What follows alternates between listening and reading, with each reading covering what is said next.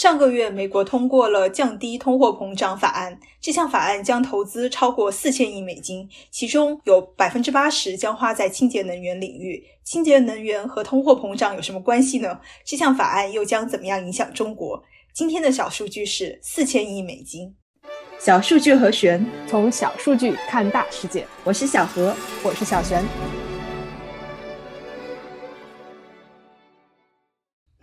首先我们来聊一下为什么拖更了这么久。嗯，我的话是两个原因吧，一个是出去玩了，然后还有一个原因就是最近新闻确实是比较治愈，然后就没有找到什么想要聊的话题。嗯，我基本上也是同样的。呃，我的老家这个月一直都在静默，所以自己也是属于有些心绪不宁吧。不过来到今天的主题，上个月呢，你要是在美国的首都华盛顿的新能源从业者，那么可能没有一天是清醒的。这是为什么呢？嗯，因为基本上每一天都有庆祝 IRA 通过的聚会 Happy Hour，大家都非常的快乐。哇，这样，那我们先来聊一下这个 IRA。IRA 的全称是 Inflation Reduction Act，翻译过来就是降低通货膨胀法案。那大家都知道，美国的通货膨胀率在今年八月已经达到了百分之八点三，所以光听名字的话，这个法案貌似是想要提高利息、调整宏观经济的一个法案。但是它又怎么和新能源扯上关系呢？嗯。这个大概就是民主党为了通过这个法案取的一个响应民心的名字吧。拜登呢，为了通过这个法案，啊，算是操碎了心。之前经济刺激和基建是重点的时候，这个法案的前身曾经叫过 Build Back Better。翻译过来就是重建未来美好法案，但是呢，不管名字怎么变，内核呢其实都是几十年来美国通过的第一个投资新能源的气候相关法案。嗯，但是其实要说降低通货膨胀的话呢，也不是没有道理吧。众所周知，今年以来的通货膨胀很大一部分原因是化石燃料的涨价导致的全方位涨价。所以呢，如果通过投资新能源能够摆脱对化石燃料的依赖的话，中长期来看，降低通货膨胀也不是没有道理的。嗯，作为一个为气候花钱的法案，我们先来讲一下这个法案的钱从哪儿来，又要流入到哪些地方去。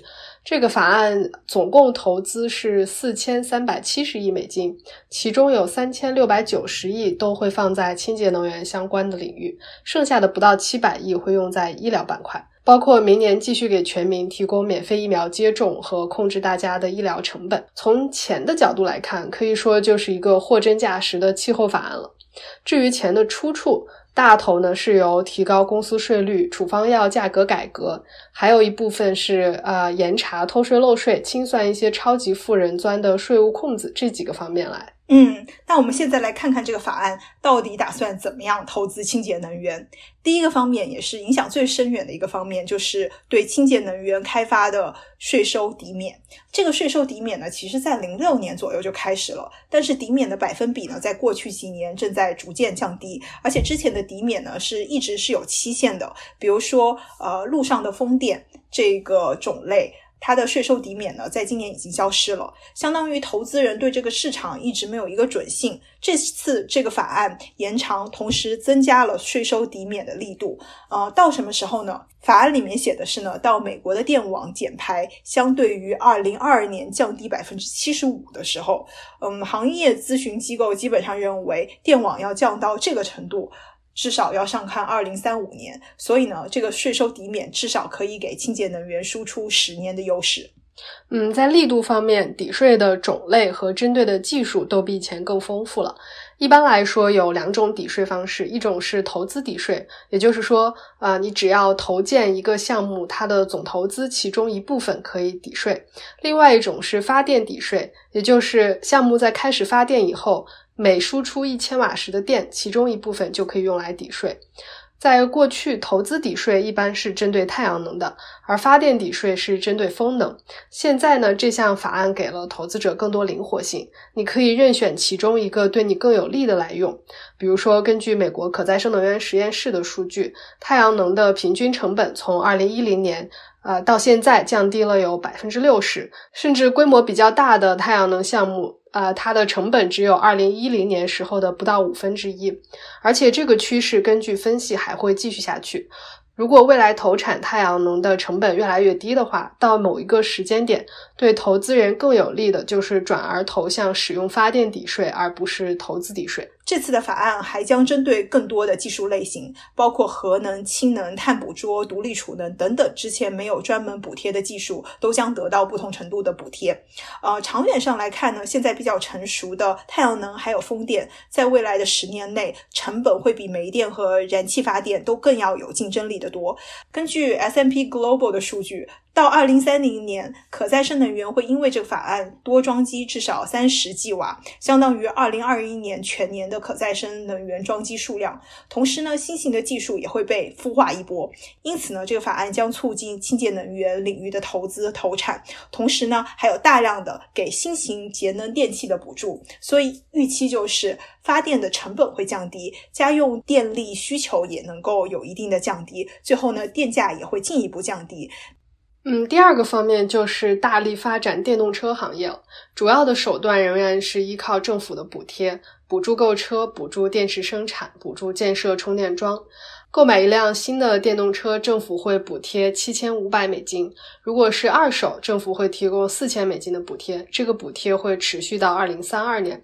值得注意的是，之前有一些补贴其实一直是存在的，但是为了鼓励电动车行业的多样性，对于那种已经售出超过二十万辆电动车的公司，比如说特斯拉，在这个法案通过之前，啊，购买特斯拉是没有办法得到这个补助的。现在取消了这个限制。所以说，猛的一看，目前在美国卖的最好的特斯拉，还有通用以及福特会成为赢家。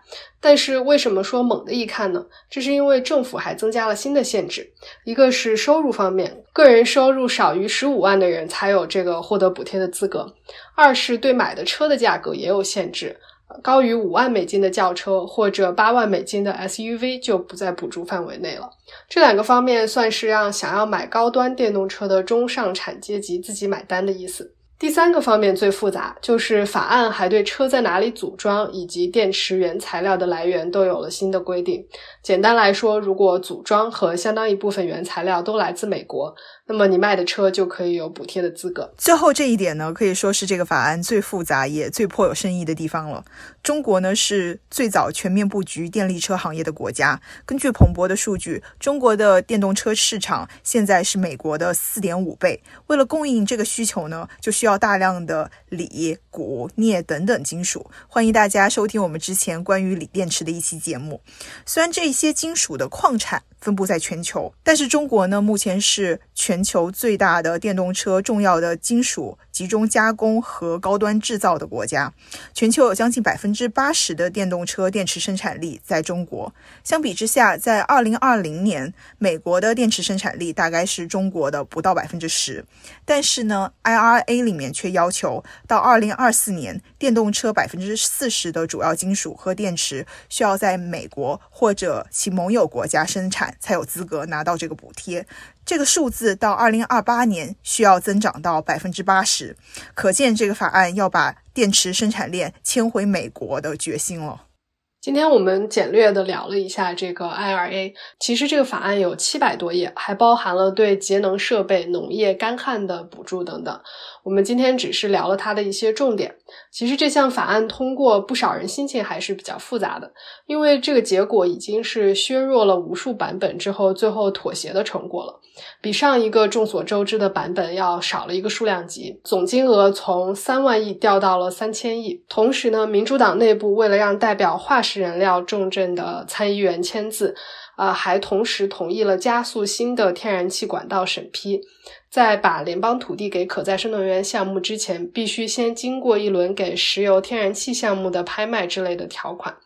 而且，你看我们刚才提到的这些法案条目，基本上都是补贴性质的，所以说是整体而言一个胡萝卜条例。相比于拿棍子让你执行，给一些胡萝卜来鼓励你进入清洁能源领域。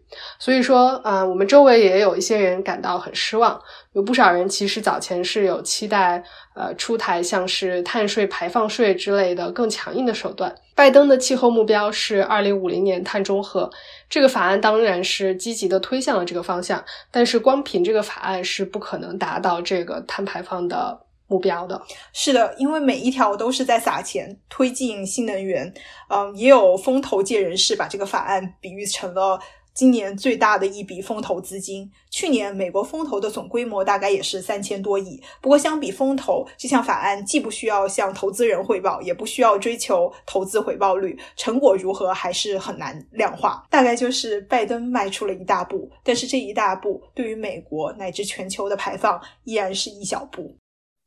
这就是今天的节目啦，小数据和弦每周四更新，不定期惊喜加更，欢迎留言告诉我们你想听的数据。See you。